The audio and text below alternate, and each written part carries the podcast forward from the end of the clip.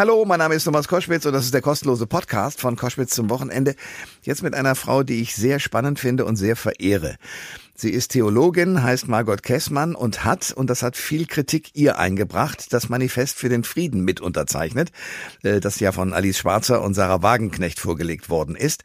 Darin wurde ja ein sofortiger Waffenstillstand gefordert zwischen Russland und der Ukraine und ähm, der Angriffskrieg äh, von den Russen auf die Ukraine als solcher fast negiert. Nach dem Motto, wir wollen doch Frieden und möglichst keine Waffen dorthin liefern. Das befeuert das Ganze nur und äh, wird zu keinem Frieden führen. Mich hat interessiert, wieso sieht sie das so? Weil ich glaube, dass Wladimir Putin gar kein Interesse daran hat, mit irgendjemandem eine Debatte zu führen. Der möchte die Ukraine einverleiben und wenn das nicht funktioniert, dann eben mit der Gewalt, die er schon seit einem Jahr einsetzt. Ihre Sicht ist eine kluge, eine demütige und eine, die man diskutieren kann. Deswegen viel Spaß und Vergnügen mit diesem Podcast und Margot Käßmann. Der Thomas Koschwitz Podcast. Zur Kundgebung für das Manifest am Samstag in Berlin werden Sie nicht gehen. Warum? Oh, weil ich äh, Teil des Bündnisses der Deutschen Friedensgesellschaft bin, in dem Pax Christi, Aktionsgemeinschaft Dienste für den Frieden, Attac, Naturschutzbund und andere beteiligt sind und schon lange zugesagt hatte, bei deren Kundgebungen in Bonn und in Köln dabei zu sein. Okay, also keine inhaltliche Entscheidung, sondern eine, die sozusagen mit den Terminen verbunden ist. Äh, zu der Forderung des Manifests aber stehen Sie weiterhin. Ne? Das heißt äh, auch zu der, die Eskalation der Waffenlieferungen sind zu stoppen. Ja, weil im Manifest steht ja auch, die brutal von Russland überfallene ukrainische Bevölkerung braucht unsere Solidarität. Und ich persönlich bin überzeugt, dass Solidarität nicht nur in Waffenlieferungen besteht und wir immer, immer mehr Waffen liefern aus Solidarität, sondern es auch sein kann, dass wir, und das wünsche ich mir, unsere ganze Kraft in Diplomatie zum Waffenstillstand und dann zu Friedensverhandlungen einsetzen. Was lässt Sie denn vermuten, dass das nicht passiert? Nun, äh, die Diskussion in Deutschland ging die ganzen letzten Wochen, wenn Sie das ja natürlich auch verfolgt haben, darum, was liefern wir? Erst Helme, dann hieß es ausschließlich Verteidigungswaffen. Jetzt liefern wir Leopardpanzer, also Angriffswaffen. Jetzt wird über Jagdbomber und anderes diskutiert. Und das scheint mir eine so einseitige, rein militärische Debatte, dass um der Menschen willen, die da täglich sterben, also 250.000 Tote wird geschätzt in einem Jahr, muss das doch so schnell wie möglich ein Ende haben und nicht weiter verlängert werden. Hm. Ich will ein Gedankenspiel, was mir kommt, wenn Sie das so sagen, äh, versuchen für eine Erklärung. Äh, also da werden Sie, da werde ich zum Beispiel zu Hause überfallen. Jemand bedroht also mein Leben. Äh, darf mich, darf ich mich da nicht wehren? Also auch mit aller Gewalt. Also dürfen Nachbarn nicht helfen? Muss man sich ergeben und vielleicht umbringen lassen? Herr Koschwitz, ich werde doch den Ukrainern nicht sagen, was sie zu tun und zu lassen haben. Ich bin Deutsche und kann überlegen, was ist richtig für mein Land. Und wir hatten bis zum letzten Jahr im Februar den Grundsatz, dass aus Deutschland keine Waffen in Krisen- und Kriegsgebiete geliefert werden. Und das finde ich angesichts der deutschen Geschichte auch richtig. Wir können helfen in vielerlei Form mit Solidarität, humanitär, dann auch beim Wiederaufbau und jetzt auch in Krisengebieten sind wir ja auch mit ganz vielen Organisationen vor Ort und helfen den Menschen. Aber ich halte einfach immer weitere Waffenlieferungen und wir jetzt ganz vorn damit dabei für einen Fehler. Hm. Auf der anderen Seite äh, sind Sie damit diejenige, die sagt, also okay, dann sind die Ukrainerinnen und Ukrainer halt der, den Waffen der Russen ausgeliefert, sterben halt. Ich kann es nicht ändern. Ist das nicht feige? Ja, das können Sie als feige bezeichnen. Andere bezeichnen es als naiv. Aber dann frage ich mich, was machen wir denn mit allen anderen Gruppen in der ganzen Welt, die gerne Waffen von uns hätten? Nehmen wir mal äh, die Rohingya in Myanmar, die Uiguren in China, die brutal unterdrückt werden, viele Kurdengebiete, die um Waffen bitten. Es gibt seit zwölf Jahren einen Krieg in Syrien. Syrien, seit neun Jahren im Jemen. Wollen wir das alles mit Waffen verlängern oder müssen wir nicht gegen Waffen aufstehen und sagen, wir brauchen dringend Abrüstung und nicht immer noch mehr Waffen und noch neuere Rüstungsproduktionen?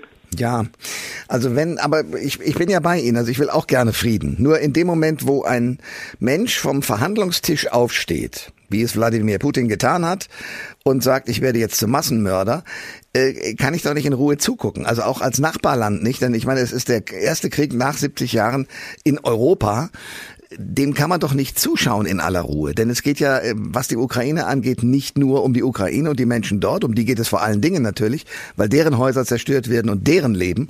Aber es geht auch darum, dass man nicht einfach als Land, in diesem Fall Russland, behaupten kann, ach, das gehört zu uns, wir annektieren das einfach mal und äh, tun nichts dagegen. Das kann doch nicht so stehen bleiben. Das ist in der Tat völkerrechtswidrig und es besteht gar kein Zweifel daran, dass Wladimir Putin ein Kriegsverbrecher ist und ein Kriegstreiber. Und trotzdem äh, können wir die Frage stellen, äh, ich, übrigens, ich finde, der Kosovo und auch der Krieg im ehemaligen Jugoslawien waren auch Kriege in Europa, aber das in Klammern.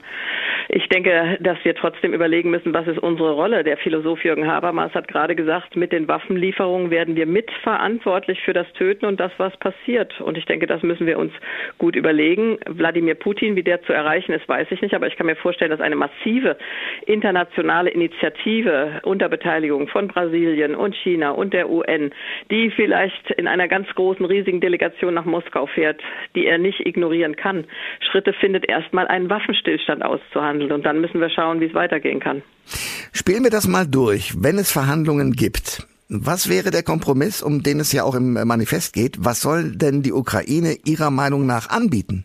Ja, das muss dann ausgehandelt werden. Man könnte zum Beispiel überlegen, ob es eine demilitarisierte Zone gibt der, auf der Krim beispielsweise, wie früher ja auch überlegt wird, kann es in Europa Zonen geben, die gar nicht von nationalistischen äh, Perspektiven ausgehen, sondern die eine Region sind, die befriedet ist, die neutral sein kann, die demilitarisiert ist. Wir haben vom Haus Europa gesprochen. Nehmen wir jetzt mal Elsass-Lothringen, das war mal Deutsch, mal Französisch. Dafür sind viele Menschen gestorben. Heute ist es eine Region in Europa, in der sich Deutsche wie Franzosen wohlfühlen. Oder ich war im Sommer in Polen, in Masuren. Was wurde da gekämpft. Das war mal Deutsch, mal Polnisch, dann war Napoleon da und auch die Schweden haben es besetzt.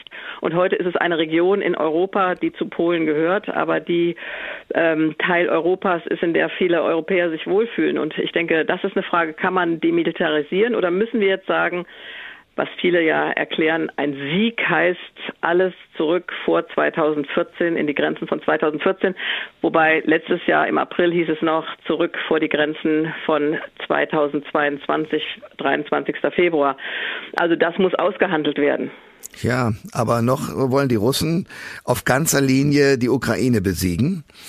Ähm ja, und die Ukraine stellt auch Maximalforderungen und ich denke, dass, äh, dass es äh, inklusive Krim alles zurückgeht und da ist die Frage, wie können Verhandlungen dann aussehen. Und äh, es ist nicht schön, äh, äh, mit einem Aggressor und Diktator wie Wladimir Putin verhandeln zu müssen. Aber Henry Kissinger hat in einem guten Interview letztes Jahr im Stern gesagt, zur Not muss man halt auch mit dem verhandeln, damit um der Menschen willen, ja, die da jeden Tag sterben. Also Herr Zelensky hat ja gesagt, 100 ukrainische Soldaten sterben pro Tag. Von den Zivilisten kennen wir die genauen Zahlen nicht. Um der Menschen willen muss es erstmal ein Ende der Kampfhandlungen geben. Viele fürchten aber, dass ein Kompromiss, der für Russland ein Gewinn wäre, andere Länder ermutigt, Nachbarn anzugreifen. Das würde noch mehr Kriege bedeuten auf der Welt. Die Angst haben Sie nicht? Ich kann mir nicht vorstellen, dass Wladimir Putin es wagen würde, NATO-Gebiet anzugreifen, weil die NATO ist nun äh, der russischen Armee insgesamt massiv und um ein Vielfaches äh, überlegen. Und ob China nun, was jetzt immer gesagt wird, durch so eine Situation ermutigt wird, Taiwan anzugreifen, das kann man auch bezweifeln. Ich denke, China hat gerade innenpolitisch ganz andere Probleme. Tja, das mag sein, nur ich versuche mir vorzustellen, äh, ich habe diese Friedenssehnsucht, die Sie da auch haben, äh, komplett teile ich. Ich versuche mir nur vorzustellen, wie Menschen äh, das wahrnehmen, wenn wir so darüber reden, na ja, die Ukraine muss dann halt irgendwelche Kompromisse machen.